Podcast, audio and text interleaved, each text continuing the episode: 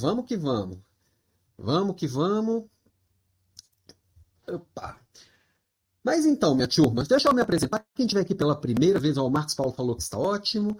Então, vamos que vamos. E quem estiver aqui pela primeira vez, por favor, me diga de onde está. E eu vou me apresentando para quem está assistindo ao vivo ou por uma gravação. Lembrando que sempre fica por uma semana essa aula. Subo também pelo Spotify, pelos podcasts. Eu sou Alan Pimenta. Estou aqui toda semana, aliás, estou todos os dias com as minhas provocações aqui do Papo de Líder e com a Academia de Desenvolvimento de Líderes, que é essa escola de negócios online. Trago essas aulas ao vivo semanais, que hoje já é a 68 já foram 68 semanas.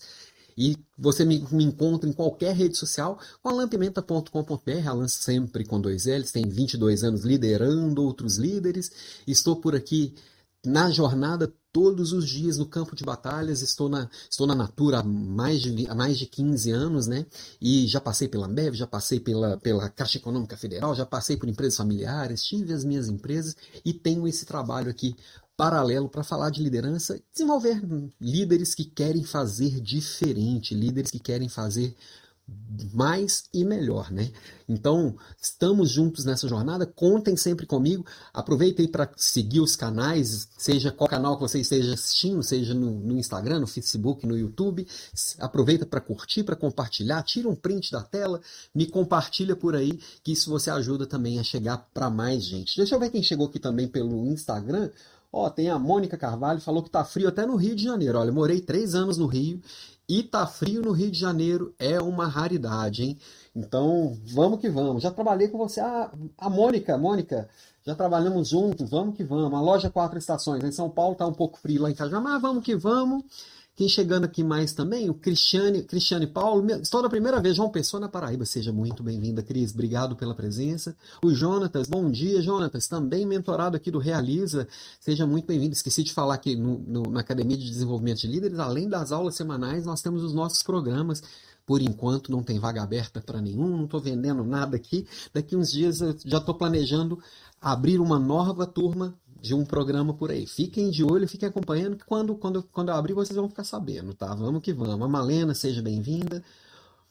E vamos que vamos. Ó, a Érica dando boas-vindas à nossa tribo aqui do bem para Cristiane. Bom, gente, pega os caderninhos que hoje a aula está bem intensa, tá bem densa, tem bastante assunto. A minha dificuldade sempre aqui é escolher o que, que vai entrar para a aula e o que, que não vai, porque é muito assunto, tem muita coisa legal para poder falar de trabalho em equipe. Pega o caderninho para anotar, para poder depois colocar em prática, para você não perder nenhum insight, né? Porque líder bom anota, líder bom pratica, não adianta nada você participar aqui se não colocar em prática, se não virar resultado na vida real amanhã cedo. Mas vamos lá. E quem chegou aqui, ó, a inveja dessa camiseta de manga curta. Boa, Lara. Lara tá, acho que está em Florianópolis e lá deve estar tá gelado. Mas aqui tá frio também, mas vamos que vamos. A gente é forte. vamos que vamos. Bom, começando aqui com Michael Jordan, o talento vence jogos, mas só o trabalho em equipe ganha campeonatos. E a ideia é exatamente essa. Não é pequenas vitórias. Eu acho que eu acredito bastante naquela máxima de que sozinho a gente até vai mais rápido. Mas quando a gente está junto, a gente vai muito mais longe. E, e o mundo de hoje ele exige que a gente se conecte cada vez mais. O ser humano, por natureza, é social, né? A gente se conecta já naturalmente. Agora, de verdade, a gente, para ir longe, a gente precisa dessa conexão cada vez mais forte e cada vez mais bem feita. E o que eu trago aqui é como que a gente pode se conectar de uma forma mais forte, mais, mais intensa e mais verdadeira, sem precisar forçar a barra, né? Que eu vejo muita gente forçando a barra. Então, quando eu falo de trabalho em equipe, primeiro, primeira coisa que vem na nossa mente é como que eu lidero a minha equipe. Eu, como líder, liderar a equipe. De certa forma, é o que a gente fala aqui toda semana. A gente, todos os dias, eu falo um pouco sobre liderança, sobre essa ótica, né? Mas também tem a ótica de liderar os pares. É, muitas vezes a gente se conecta para muitas coisas. Eu, eu vou liderar não no sentido de ser chefe do meu par, de ser de, de, de dar ordens para o meu par. Assim, aliás, dar ordens é uma coisa que parece tão antiga, né? Mas de qualquer forma, é, é, é, eu vou ter que sim influenciar, eu vou ter que sim engajar, eu vou ter que sim fazer essas conexões com meus pares também, já que os resultados que a gente vai construir é, são os resultados do todo, tá? É, não são resultados pontuais. A gente, quem é valorizado é quem realiza grandes feitos, e grandes feitos são, ref, são reflexos de pequenos feitos consistentes e pequenos feitos conectados. Então, todas as vezes que eu e meus pares estamos realizando constantemente, a entrega do todo ela sempre vai ser grande. E por que não também liderar meu chefe, né? Então, quando, quando a gente também tem esse, essa influência com o gestor e também cuida dessa relação com o gestor, a gente também pode fazer uma, uma, uma, diferença ainda maior, dado que estamos conduzindo resultados, né? Vamos que vamos. Olha, quem chegando aqui também, Setembrino de Aracruz, Espírito Santo. Seja bem-vindo, Setembrino. Muito, muito obrigado pela presença. A do Carmo, sempre presente. Bom dia, Alan. Bom dia, pessoal. Tamo junto. Marcos Moro, mais um mentorado por aqui. Marcão, obrigado pela presença. Tamo junto. Então, quando eu falo em, em trabalho em equipe, pensa que você lidera a equipe, você é parte de equipe. E todo esse movimento e todo o seu papel nesta construção do trabalho em equipe vai seguir para todos os lados, tá? Então você se conectando, influenciando, engajando e realizando. E é disso que a gente vai falar aqui hoje. Já está falando, na verdade. Ó. Chegou aqui também a Letícia chegando aqui no, no, Instagram. Obrigado pela presença, Letícia. Seja bem-vinda à nossa aula, Letícia, seguidora fiel aqui também. Bom, primeiro a gente precisa pensar, antes de, de olhar para a gente mesmo, né? A gente precisa pensar como que anda o mundo e como que andam as organizações, né? É, para, às vezes a gente está até se perdendo de tanta coisa que acontece pelo mundo, né? E a, a, a gente olha para os lados, o que, que a gente vê? Olha, tem guerra acontecendo, a pandemia que não acabou e já aparece ainda é, é, varíola dos macacos e a gente está com essa questão sanitária e de segurança é, é biológica também de olho. Então está acontecendo isso no mundo nesse momento. A economia em crise no mundo inteiro, a gente está passando por, por inflação no mundo inteiro. O Brasil até está um pouquinho controlado, é, mas o mundo inteiro inflação e falta de suprimentos e falta de matéria-prima e, e, as, as coisas muito instáveis, a gente sem saber se vai se essa guerra vai ampliar, se vai para Taiwan com a China, essa instabilidade maluca, né? Que mais? A gente às vésperas de uma eleição que está bem polarizada e bem esquisita, vamos dizer assim. Daqui a pouquinho tem Copa do Mundo para bagunçar ainda mais o coreto. Os resultados nas empresas e no, nos negócios, às vezes, muito ruim ou muito instável. Cafezinho? Com os resultados ruins, as, as empresas e as organizações estão se reestruturando, estão revendo a forma de fazer, estão fazendo novas escolhas, né? O trabalho híbrido virou uma realidade empurrado pela, pela, pela pela pandemia, a gente experimentou a forma de trabalho remoto e hoje a gente, as empresas estão adotando, na sua grande maioria, o trabalho híbrido e todo, tudo que é novo, tudo que é mudança gera uma certa, uma certa apreensão de como vai ser, como é. A mudança ela é sempre muito, muito desgastante, né? Isso gera medo. Será que eu fico? Será que eu vou mandar embora? As empresas estão demitindo, as empresas que está acontecendo. Então, por mais que tenha muita gente contratando, tem também muita gente demitindo. Nossa, estou até ficando espremido ali de tanta coisa que está acontecendo. Quem está no Instagram não está vendo, mas no, no, nas outras redes eu consigo colocar algumas coisas na tela aqui para quem é mais visual. Né? Tem aí uma pressão forte por resultados. Né? Vou até tirar, até tirar aquele, aquele QR Code ali da tela, para ficar fácil de ver que tem muita coisa acontecendo nesse mundo. Né? E Pá, pá, pá, pá, Tirei até meu nome. Pressão por resultados. que mais? Aí um monte de ideia mirabolante se surgindo para todo lado, né? E a equipe fica desmotivada porque não sabe para onde vai, o que, que faz, como vai ser. Parece que nós estamos vivendo a tempestade perfeita, né? A famosa perfect storm.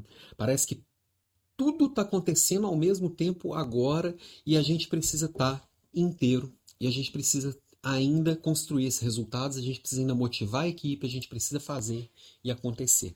Esse é o nosso momento. Então, essa tempestade perfeita, o que, que exige de nós? exige que a gente performe na tempestade. Então, performe na storm. Eu preciso navegar, aprender a navegar na tempestade. E, na verdade, nós não estamos vivendo agora uma tempestade. É... Quando eu morava em Florianópolis, há mais ou menos uns seis anos atrás, lembrei da Lara aqui, eu morava por aí, né? Uns seis anos atrás, eu já falava, desde aquela época a gente estava vivendo uma tempestade perfeita. E de lá para cá, a gente vive em meio a crise colada com crise, dificuldade colada com dificuldade, resultados difíceis com resultados difíceis. Talvez seja este o tal do novo normal. Não é a pandemia que criou um novo normal. O novo normal é a gente performar na tempestade, trabalhando com problemas complexos. Já que o mundo está complexo, os problemas simples, os problemas difíceis, eles, de certa forma, eles já foram resolvidos pela humanidade. E agora cai, cai, cai na nossa mão os problemas mais complexos e eu tenho que performar na tempestade. Né? Este é o novo normal e só é possível performar na tempestade trabalhando junto. É muito difícil você pegar um botezinho e se jogar na tempestade, né? Então, é necessário coragem, é necessário preparação e é necessário, principalmente, colaboração, né? Então, a gente precisa estar junto e eu preciso saber me conectar, oferecendo e também acolhendo, né? É, chegando aqui também a Célia, querida, querida amiga, querida mentorada aqui do programa Strong People, gente chegando por aqui também acordando cedinho. Ó, a Letícia está concordando comigo. É, é, essa bagunça mesmo que a gente está vivendo e essa bagunça que a gente precisa abotar ordem. É o nosso papel exatamente isso, colocar ordem nesse, nesse, nesse par de dinheiro aí. Como que a gente faz isso? Nessas reorganizações, é, muitos tipos de reorganização organizacional vêm surgindo. As squads são aqueles, aquelas frentes para tratar uma, uma, um problema específico que, que a liderança ela é situacional, aí ela enfrenta o problema e se desfaz. Então, equipes multi, multi multidisciplinares, tem projetos que várias pessoas de várias áreas também se conectam, tem a tal da holacracia, holocracia, alocracia, holocracy, que é quando as empresas é, aboliram formalmente, chegaram a abolir formalmente as lideranças, e a liderança vai ser sempre por situação, por projeto, por squad, então não tem mais aquele organograma do jeito tradicional. É uma, é uma iniciativa ainda pequena, algumas empresas já adotam, mas mostra que vários tipos de organização de equipes, de organização de lideranças vêm surgindo. As squads e os projetos eles já são realidade nas grandes empresas, nas pequenas empresas, nas startups. É uma coisa que já está bem entranhado. A holacracia é uma coisa que ainda é incipiente, mas direciona para um, um, um, um, um caminho que a gente precisa entender e aprender com ele. Mesmo que não chegue até mim, eu preciso entender o que, que isso quer dizer, né? Ó, chegando aqui, querido Rafael, Rafael Cunha, especialista em LinkedIn, especialista em posicionamento digital, grande amigo. Parabéns pelo conteúdo. Obrigado, Rafael. Seja muito bem-vindo, tá? E o Marcos deu uma mensagem aqui muito importante. Não esqueçam do like. Obrigado, viu, Marcos? Tamo junto, vamos que vamos. Então, nós temos o papel independente, se par, se líder ou se liderado, de influenciar e motivar. Então, eu estou o tempo inteiro me conectando, trazendo as pessoas para perto e fazendo acontecer junto. Nós temos que sempre estar tá buscando é, construções conjuntas, sempre estar tá buscando realizar de uma forma de uma forma organizada e de uma forma bem feita, tá? E aí eu preciso entender que essas relações são construídas e não é uma relação comum como a que eu tenho com a minha tia Geralda, não é uma relação comum como eu tenho com a minha esposa, não é uma relação comum como eu tenho com meus amigos ou com meus filhos, é uma relação profissional, tá? Uma relação profissional, ela pode ir caminhar no, num sentido de uma intimidade ou não, de acordo com o que você escolhe, mas ela tem que se pautar principalmente no respeito na convivência. Numa relação profissional, eu não preciso gostar da pessoa, eu não preciso amar a pessoa, eu não preciso ser íntimo de ninguém. Eu preciso estar junto, oferecer o meu melhor e receber o melhor do outro. E para isso eu tenho que trabalhar a confiança. Eu não preciso gostar de você para trabalhar com você. Eu posso simplesmente estabelecer uma relação de confiança. Eu confio em você, você confia em mim. não frequentamos a casa um do outro, mas estamos construindo algo que vai beneficiar nós dois, vai beneficiar o mundo, que vai beneficiar a organização que a gente está tá, tá construindo. É, essa relação profissional tem que ser pautada na transparência, a gente precisa colocar todas as cartas na mesa, sempre estar tá tudo às claras para a gente tomar as melhores decisões. É uma relação pautada na responsabilidade, então os combinados têm que ser cumpridos, os papéis têm que ser claros para que cada um entregue o seu melhor. que mais? A hierarquia ela existe, apesar de cada dia entender que o líder e o liderado estão no mesmo barco, entender e perceber como a relação de poder é construída naquele, naquela empresa, cada lugar vai funcionar de um jeito, tá? Então essa aqui, ela pode ser mais forte ou menos forte, dependendo do lugar, e ser menos forte não significa que o líder ele tem um papel menos importante. Tá? Só significa que ele se coloca mais como é, um pé de igualdade com a equipe. Então, por exemplo, nas reuniões com a equipe, geralmente a gente faz numa mesa redonda, todo mundo igual, não estou lá na frente, todo mundo lá atrás. É, eu, eu gosto muito disso, do líder e a, e a equipe estarem num pé de igualdade nas discussões e nas ideias, sabe? E aí, construir uma relação profissional é uma relação de colaboração, que todo mundo entrega e todo mundo recebe, né? E cada um tiver a opção, tiver a, a conseguir colocar o seu melhor para fora, ser valorizado pelo seu melhor é onde cada um cresce, cada um consegue bem se engajar. Né? Numa relação profissional, a gente precisa colocar foco nos resultados, foco nas entregas, foco nos combinados.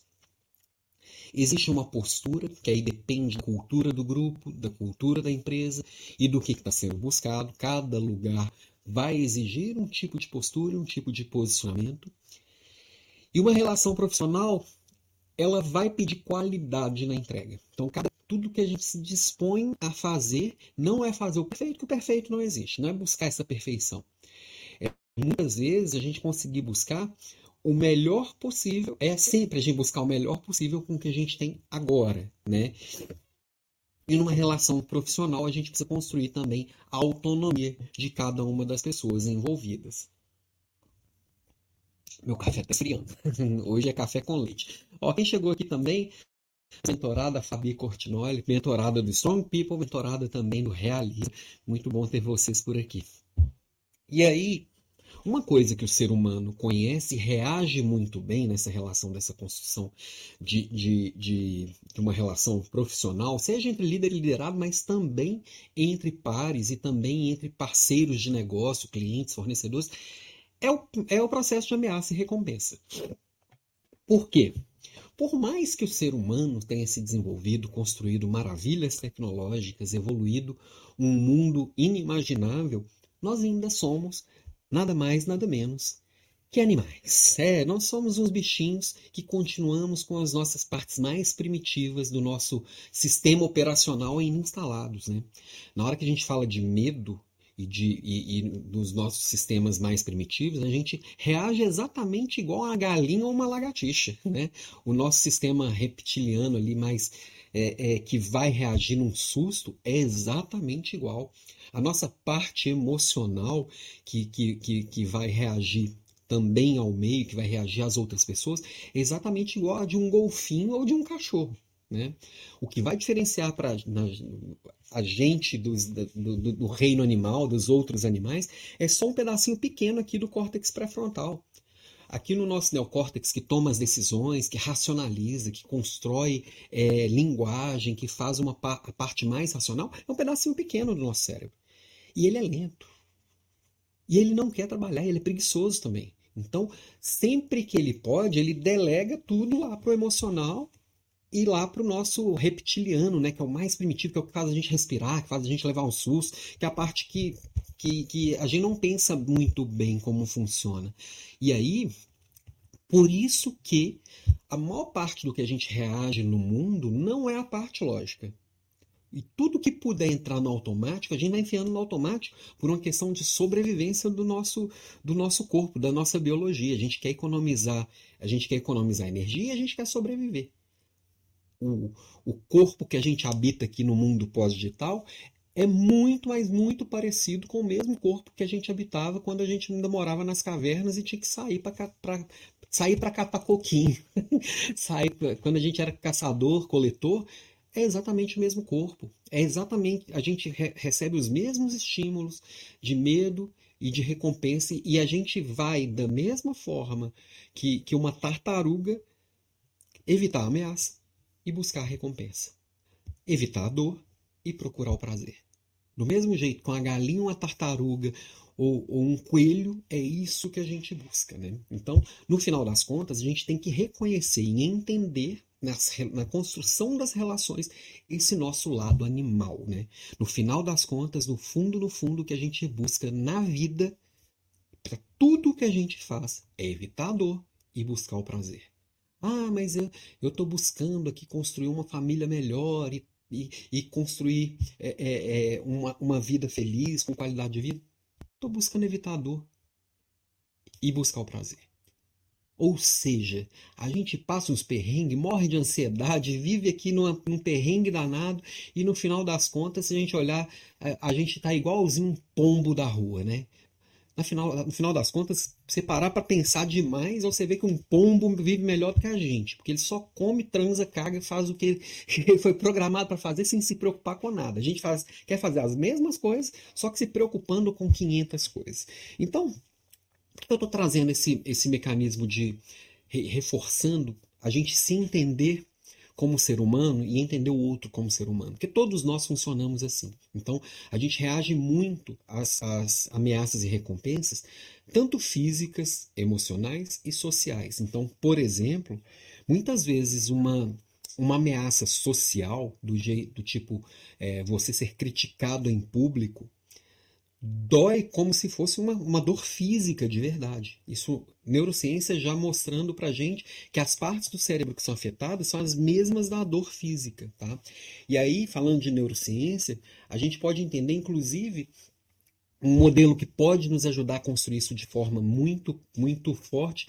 O Dr. David Rock, que é um neurocientista lá do Neuro, Neuroleadership Institute, ele criou um modelo que ele chamou de modelo SCARF, que são cinco elementos que todos nós temos que está ligado a esse nosso, a essa nossa construção social e emocional, que cada um de nós vai ter algum desses elementos sobressaindo, e quando a gente entende no outro qual que é esse elemento que sobressai, você consegue trabalhar melhor esse, esse cuidado com, com a recompensa e a ameaça. Porque quando a gente pensa em recompensa e ameaça, a gente usa isso o tempo inteiro. Na hora que alguém tá com medo, vai trabalhar mais porque está com medo de ser mandado embora, trabalhando sob ameaça. Na hora que alguém vai trabalhar mais porque quer ser promovido, está trabalhando em busca da recompensa. Se eu for mandado embora, eu vou passar dificuldade, eu vou sentir dor. Se eu for promovido, eu vou ter mais elementos que me trazem prazer, seja um prazer social, seja um prazer emocional, seja um prazer físico. Né? E aí, a hora que eu entendo esses cinco elementos primeiro em mim, qual que sobressai em mim, o que que mexe comigo. Eu me protejo das ameaças, porque não, não vai ser, eu me entendendo vai ser mais difícil me atacarem. Eu me entendendo, eu vou ser menos iludido por propostas sedutoras e vou cons conseguir entender melhor como que eu reajo isso, trazendo para o racional e também trago para as minhas relações. Para manipular as pessoas? Não. Agora, entendendo como as pessoas se relacionam, como tudo na vida e como, e como construir relações e como engajar e motivar pessoas, as pessoas podem usar isso para o bem ou para o mal. E agora em eleições a gente vê de tudo por aí. As pessoas usando é, esse modelo emocional e racional o tempo inteiro. A gente vê políticos falando é programação neuro, neurolinguística de cabo a rabo, né? Ó, chegando aqui mais uma mentorada, querida Janaína Lima. Jana, bom dia, seja muito bem-vinda. Obrigado pela presença. E no modelo SCARF, primeiro é, ponto é o status. O S ali é o status. Que é, que é o reconhecer, eu, eu ser reconhecido pela minha importância, né? O quanto eu sei, o cargo que eu já atingi, a minha posição social. Então, por exemplo, você ameaçar a, a, o status de alguém é você questionar a capacidade de alguém em público, você atropelar a hierarquia, por exemplo, passar por cima do seu chefe direto no chefe dele, coisas desse tipo abalam muito, principalmente as pessoas que têm um status muito alto. Então, eu entender que a, a, hierarquia, que às vezes ela é importante, você reconhecer o cargo e a conquista de alguém, e você reconhecer a posição de alguém, e você reconhecer o, o, o, o lugar que esse alguém está, funciona muito bem. Agora, você ameaçar o cargo de alguém, a posição de alguém, também funciona no, no ponto da ameaça. Ameaças sempre trazem resultados bem imediatos.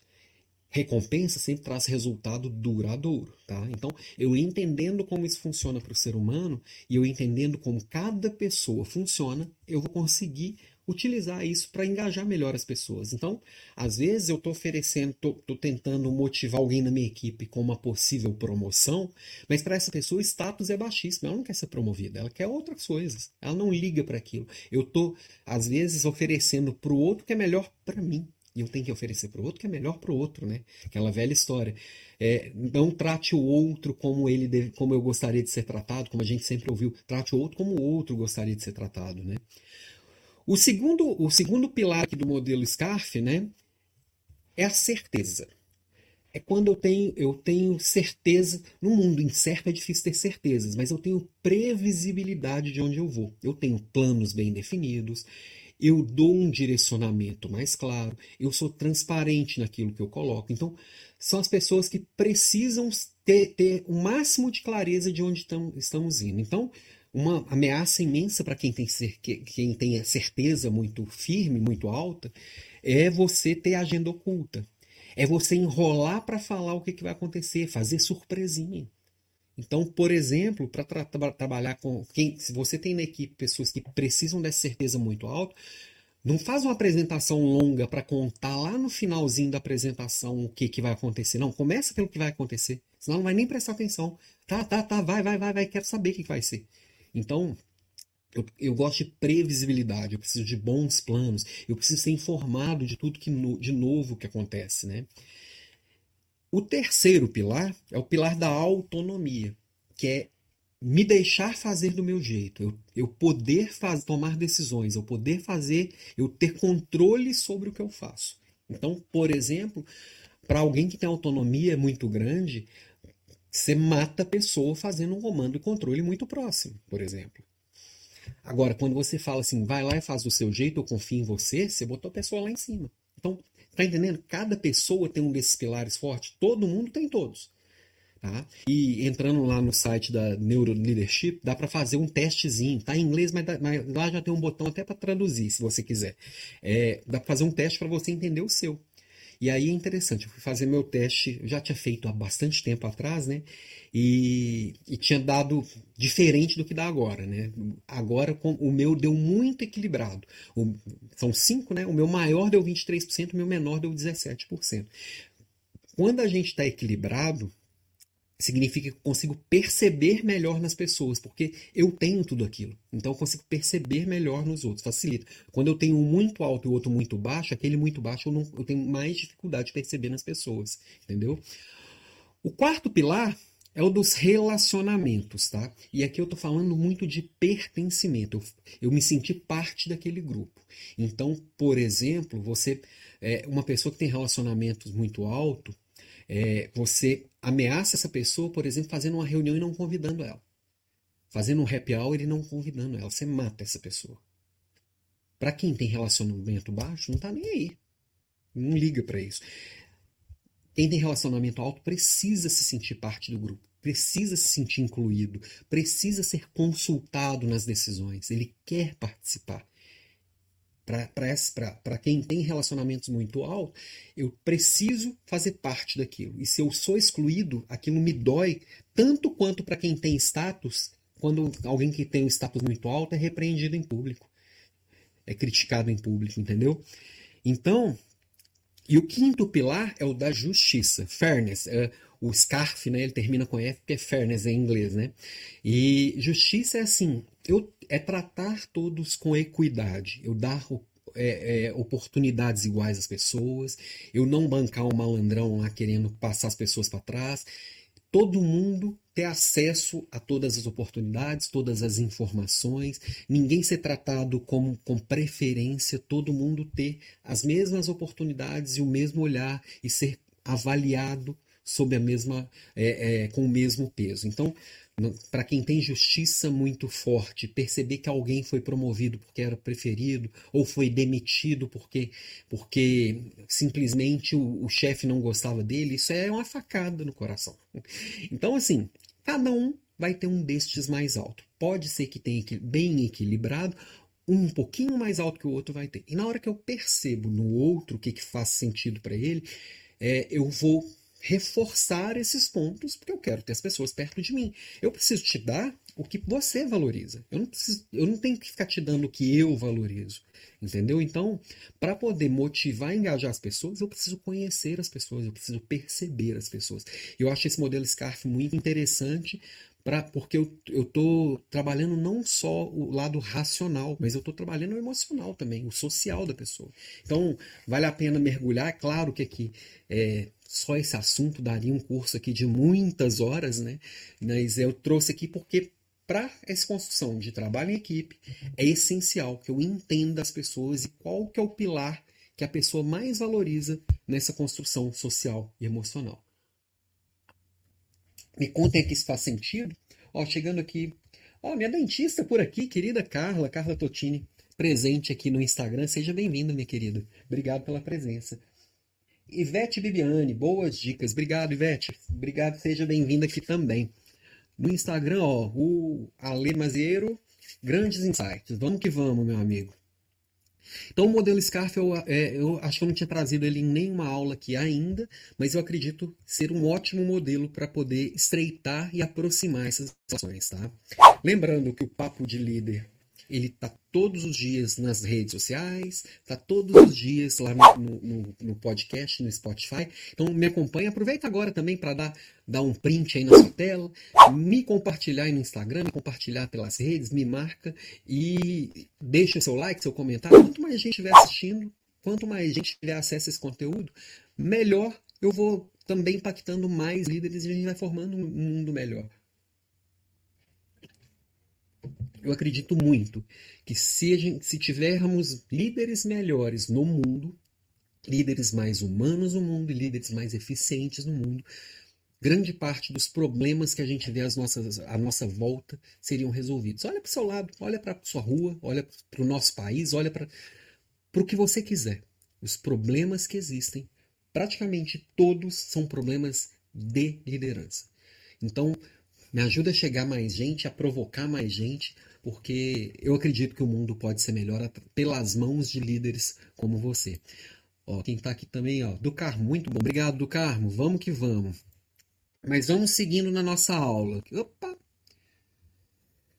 Eu trouxe aqui oito atitudes urgentes para trabalhar em equipe. Então, depois que eu conheço, entendo bem as pessoas, trabalho emocional, trabalho social, vou construindo essas alianças tá, no dia a dia, e essas alianças estratégicas, elas são imprescindíveis para construir tudo isso, seja com minha equipe, seja com meu líder, seja com meus pares, com meus parceiros é, de fornecedores e clientes, tem oito atitudes que é para começar hoje de manhã, né? A hora que sair aqui da aula já botar em prática, pega um caderninho e anota. Que a primeira delas é ter clareza absoluta. Então, é, eu tenho que ter metas muito claras, sempre dar muita clareza onde queremos chegar, construir essa meta a muitas mãos. Alinhar expectativas, tem muita frustração por expectativa mal alinhada. Se tem uma coisa que erramos muito no, no, no nosso dia a dia e, e, e, a gente se perde é no alinhamento de expectativas. A gente faz coisas super legais, mas o outro esperava uma coisa super diferente. Então, expectativas muito claras, deixa claro seus pontos fortes. Primeiro que para sua marca pessoal vai ajudar muito, e segundo, para as pessoas é, te acessarem com o que você tem de melhor. Coloca o seu maior talento à disposição das pessoas. E sempre deixe ele à disposição das pessoas. Mas para isso as pessoas precisam saber qual é o seu maior talento, o que, que você gosta de fazer. Tem clareza também dos seus pontos fracos.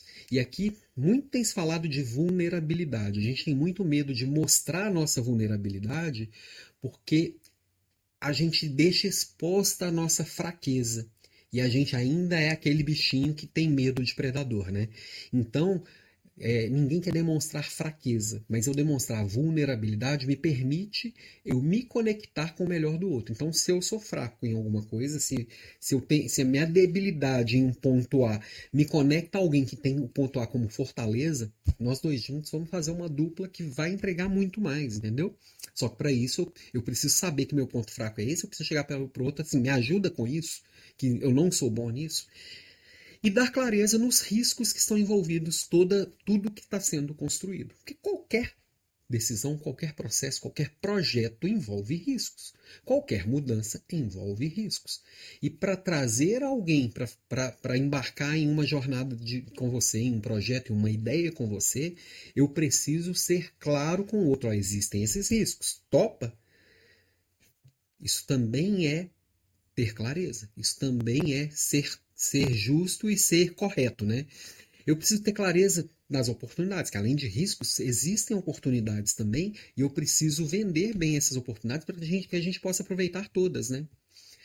E eu tenho que dar clareza também em todos os problemas que estão envolvidos no que a gente está fazendo junto, quais são as causas, as que eu sei eu já preciso dar clareza, as que eu não sei eu preciso chamar a pessoa para construir junto. E a gente precisa ter clareza também do óbvio.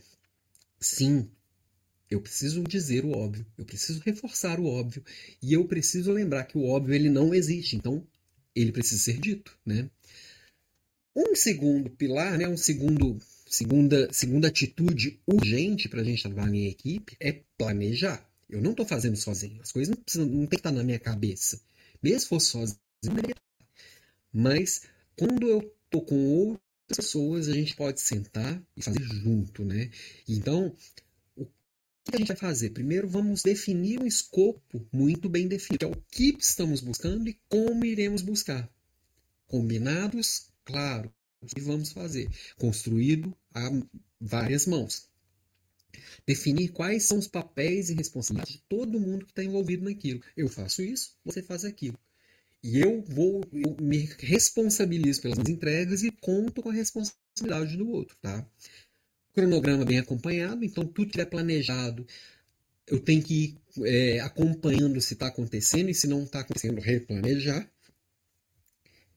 E o terceiro, uma terceira atitude importantíssima, que é onde muita gente falha também, é desapegar. Desapega, desapega, OLX, né? Então eu preciso abrir mão do que não, não agrega e a gente às vezes coloca, não consegue fazer o que precisa fazer porque a gente fica agarrado naquelas coisinhas que a gente adora fazer. Quantas coisas que você faz na vida só por paixão? Só porque eu gosto. O que isso agrega? Nada, mas é tão bom fazer isso. E no final do dia você não fez o que deveria porque não teve tempo.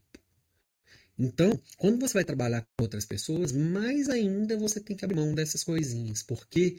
Porque o que vale é o resultado do todo. E não sua satisfação pessoal em entregar aquele relatório impresso com 7 mil cores que ninguém vai ler, que vai parar no fundo na gaveta de alguém. Mas que você acha lindo pegar aquele papel e sair balançando pelos corredores. Né?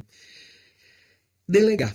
Então, às vezes, você vai ter que abrir mão de algumas tarefas que talvez você até goste de fazer, nem te dão segurança porque você sabe fazer, mas para você atingir posições maiores, entregar o seu melhor em alto nível, você vai ter que abrir mão daquilo que você já faz bem, tá tudo dominado, para que alguém faça e você assuma coisas maiores.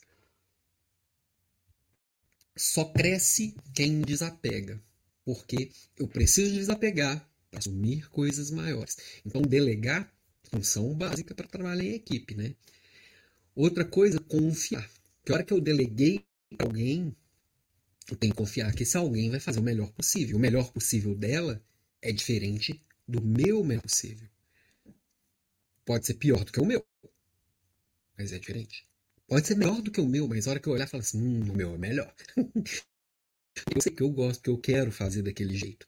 Entendeu? Então eu preciso confiar. Um trabalho em equipe ele exige confiança. Eu preciso entregar Eu preciso confiar. Não dá para ficar em cima, não dá para ficar controlando os detalhezinhos, né? E eu preciso fazer concessões.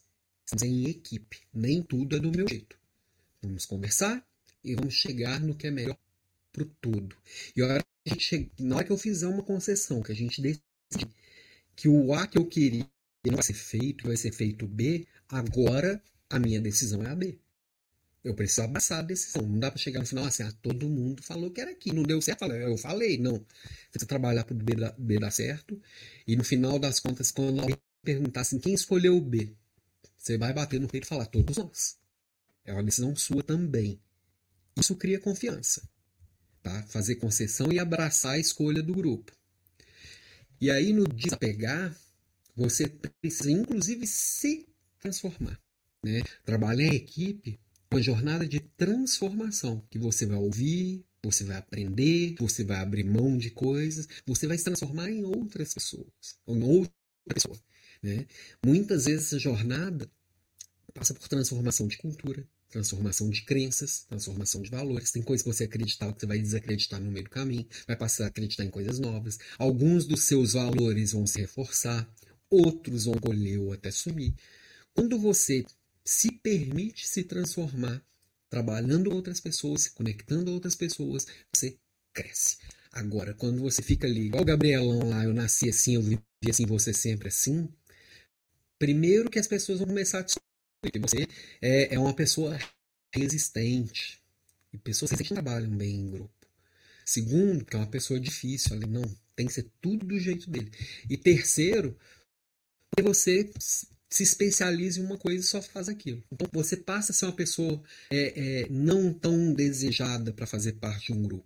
Hoje os problemas eles são muito complexos. A gente precisa de flexibilidade. Então começar da gente mesmo. Eu preciso abrir mão de mim para poder dar espaço para o meu novo eu. Né? Isso só vai acontecer com essa quarta atitude que é experimentar. Eu preciso me permitir experimentar o novo, né? Não dá para falar assim, não tem tempo, não dá, tô ocupado, não consigo olhar para esse novo. O novo vai trazer oportunidades. O novo vai trazer como fazer diferente. Então, senta aqui e vamos experimentar juntos, né? Então, eu preciso me atualizar com o novo, o que está acontecendo de novo no mundo e experimentar esse novo esse novo eu posso começar muito pequeno, para experimentando aos pouquinhos, e aí quanto antes eu começar, menor eu tenho que começar, eu posso começar. Então, se esse novo chegar, for chegando, for chegando, e eu não fizer nada, de repente ele pode vir goela abaixo é, é, em uma pratada só. Enquanto eu, enquanto eu tinha oportunidade de ir lá e dar só uma petiscadinha, só dar uma garfadinha, eu não dei. Agora tá uma pratada na minha frente, eu não sei o que, que é, não, mas eu vou ter que engolir. Né? Então, começar pequeno sempre é a melhor opção. Né? Abraçar o erro, porque o novo é novo. Então, eu tenho que entender que quando eu pego algo novo para fazer, eu sou iniciante nesse novo, eu sou um aprendiz desse novo e eu vou errar. E só evolui quem se permite ser aprendiz, ser iniciante e errar. Né? Claro que o erro por negligência não deve ser tolerado, mas o erro por experimentar, ele deve ser incentivado em mim e na equipe. Eu não posso ficar sofrendo porque eu errei, porque eu fiz uma coisa pela primeira vez e não deu certo. Não, isso faz parte da vida. Todo mundo caiu quando quando estava aprendendo a caminhar, né? E aí, é, nesse experimentar, eu vou aproveitando esse novo para incrementando processos e pessoas. Trouxe uma coisa nova. Chamei a equipe, chamei os pares para a gente experimentar junto. Deu certo, faz parte agora do meu escopo de atuação, da minha descrição de função, vai fazer parte do processo. Vamos lá atualizar o processo, deixar ele mais redondo e mais atualizado. Então, tudo isso faz parte da experimentação, né? E aí, o quinto, a quinta atitude é entregar. Que não adianta fazer tudo isso lá no papel bonitinho, ter ideias mirabolantes, envolver equipe e a gente não entregar resultado. No final das contas, líder existe para entregar resultados. Bater meta, fazer e acontecer, né? E quando a gente trabalha em equipe, a gente quer entregar mais e entregar consistentemente, né? Então, se eu fui experimentando e atualizando os processos, esses processos, quanto mais enxutos e atualizados e vivos eles estiverem, melhor vai funcionar. melhor o meu papel está sendo cumprido, né? E, e aí, papéis e responsabilidades sempre muito bem definidos nessas entregas. E aí, medidas, a gente precisa de medições claras, de KPIs muito claros. A construção de confiança para essa entrega tem que ser forte. Por isso que eu gosto tanto do, do modelo de OKR, que são os objetivos e resultados chaves. A gente decide junto quais são os objetivos que a gente vai buscar juntos, não é goela abaixo via liderança, não é top-down. E a partir desses objetivos é, é, decididos juntos, cada um desses objetivos se desdobra alguns resultados chaves que estão sendo acompanhados. Quais são os indicadores que eu vou olhar para saber se está sendo cumprido ou não, né? E para essa entrega acontecer de uma forma mais eficiente, é legal trabalhar com as pessoas técnicas de produtividade, de foco, de, de olhar é, é, de olhar mais apurado, de eliminar distrações, de eliminar o que não foi feito, de, de focar naquilo que traz efetivamente resultado e, se possível, automatizar a maior parte das entregas. Vamos combinar que aquilo que a gente faz repetidamente, é, coisas que a gente olha diariamente, tudo isso dá para ser automatizado. Cada vez de uma forma mais simples. Dá para automatizar seu e-mail. Dá para automatizar muita coisa na vida. E automatizar não é, não é descobrir um robô que faz alguma coisa. Automatizar pode ser, por exemplo, é, aquela pessoa que para todos os dias para fazer seu almoço. Eu entrar no de almoço, eu automatizei o fazer do meu almoço. Né? E se eu conseguir um lugar que eu consiga agendar minha refeição do mês inteiro, está automatizado nível 2. Né? Então, automatizar pode ter tecnologia envolvida, mas pode não. Automatizar, por exemplo, eu faço faxina todo, eu limpo meu apartamento todo dia, a pessoa para limpar todos os dias. Não tem tecnologia nenhuma envolvida. É uma automação, de certa forma, né? E bom, sexto. O sexto, a sexta atitude é gerenciar conflitos, porque em qualquer relação madura vai existir conflito. Até nas imaturas, vamos dizer, né? Ah, qual irmãozinho lá, criança que não briga? Vai ter conflito. Porque existe ego, existe vontade, existe visão de mundo. Então, se não existe conflito, temos um problema muito mais sério para resolver. É muito mais sério do que gerenciar o conflito em si. Precisa existir conflito para existir crescimento. Tá? Agora, o problema é quando o conflito vira confronto, que aí a gente sai da esfera de, de do conflito de ideias passa para o conflito de pessoas.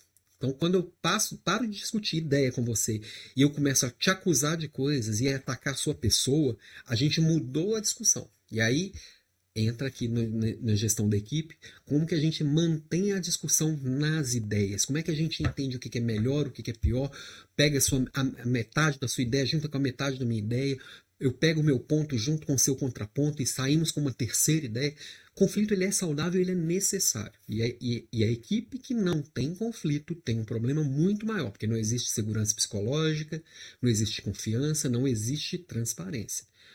Porque hora que junta duas pessoas, podem ser dois irmãos gêmeos que foram criados juntos e que, que enxergaram as mesmas coisas a vida inteira. Eles vão ter ideias diferentes.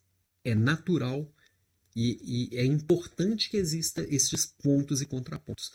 A Érica dizendo, ah, que aula show, Alan. Obrigado, viu, Érica? Estou muito feliz com sua presença aqui, viu, minha querida? Obrigado por ter acordado cedo e estar tá aqui contribuindo como sempre. Você é uma aluna muito importante aqui nas nossas aulas. Vamos que vamos. Então, gerenciar conflitos é importante, é necessário, inclusive quando não tem conflito, a gente provocar alguns conflitos de ideias. A gente precisa olhar o máximo de ângulos possíveis, possíveis de uma situação. Senão não precisava de equipe, podia ser só eu. Né? Se eu me proponho a trabalhar com mais uma pessoa, eu tenho que entender que os conflitos eles são necessários e desejados, tá? E a partir dos conflitos eu vou gerar debates. Por isso que é bom ter ideias divergentes, que aí eu posso colocar as ideias para serem debatidas, né? Então eu, nós vamos debater ideias, não pessoas. E aí ainda existe uma valorização enorme quem, quem, deu a ideia, de quem é essa ideia. Vou, vou, vou é, é, valorizar quem deu a ideia ou não. Não. As pessoas não entendem que a ideia não vale nada. A execução da ideia é que vale. Então, muitas vezes, é, quem é valorizado não é quem fica dando ideia, mas quem vai lá e resolve as coisas. Se eu peguei a sua ideia e fui lá e resolvi, e eu te dei os louros porque o seu status lá, lembra lá do Scarf, o seu status é alto, fala assim, a ideia é do fulano. Mas todo mundo sabe que quem pegou a ideia e executou fui eu. Final das contas, quem vai ser valorizado sou eu.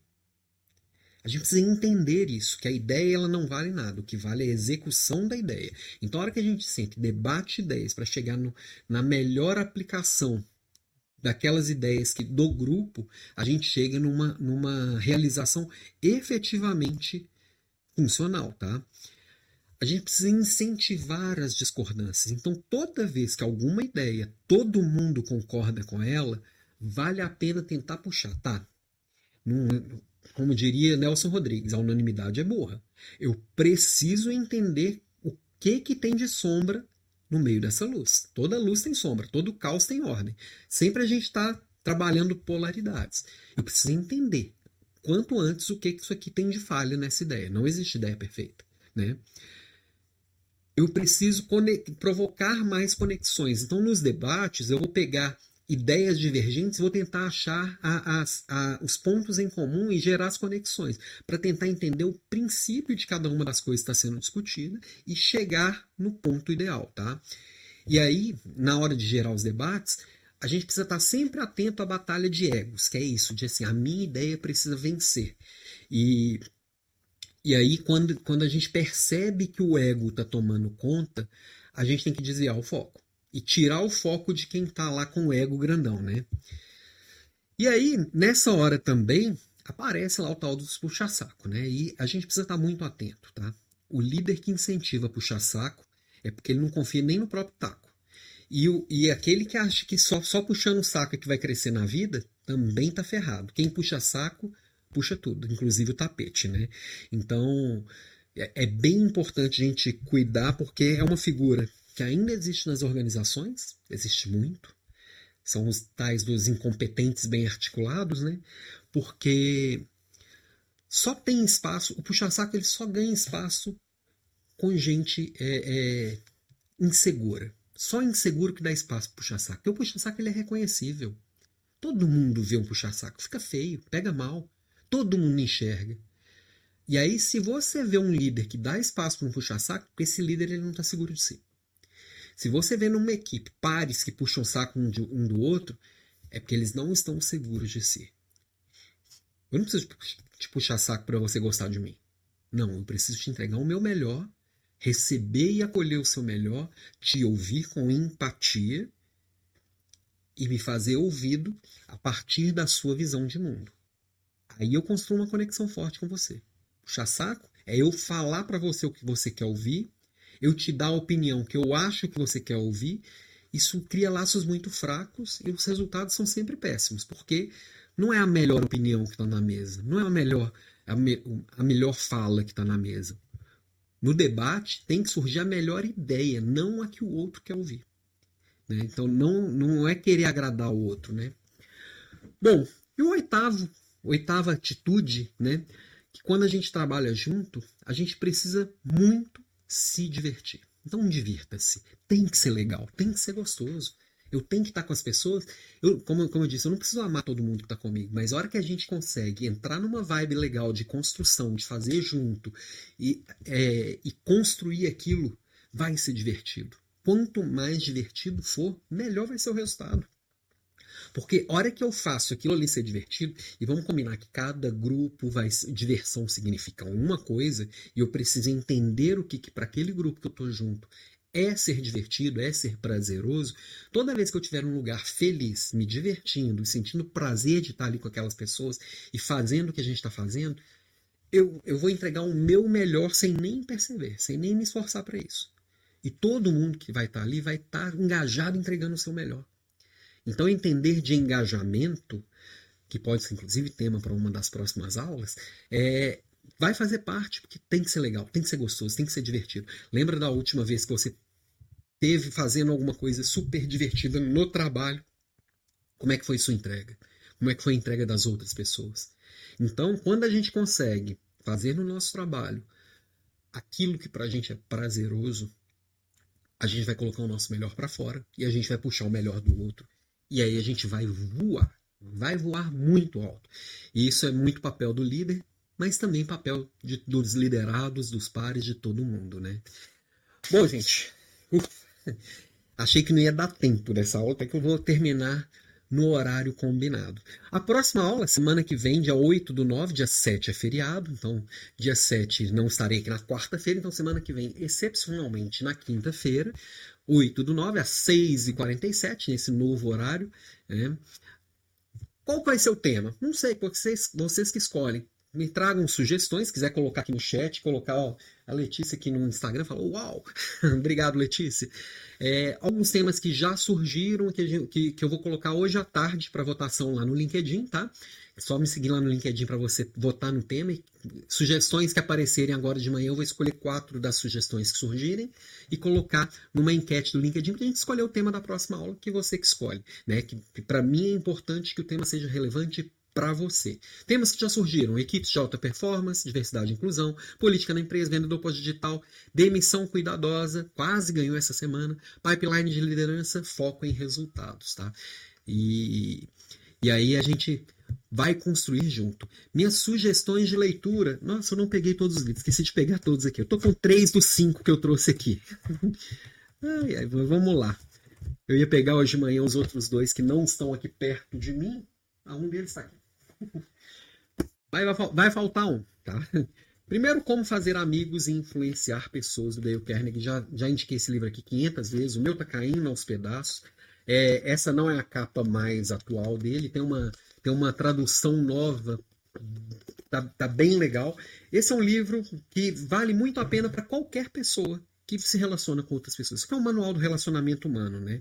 É, quais são as seis maneiras de fazer as pessoas gostarem de você? Quais são as doze maneiras de conquistar as pessoas a pensarem do seu modo? Quais são as nove maneiras de mudar as pessoas sem ofendê-las nem deixá-las ressentidas? É um livro de 1930, da década de 30, continua super atual porque é relacionamento humano, é ser humano na veia o Dale Carnegie eu sempre brinco que é um, um, um, autor de ótimos livros com péssimos títulos, mas vale bastante a pena. Esse é um livro para ser lido e relido muitas vezes ao longo da vida, tá?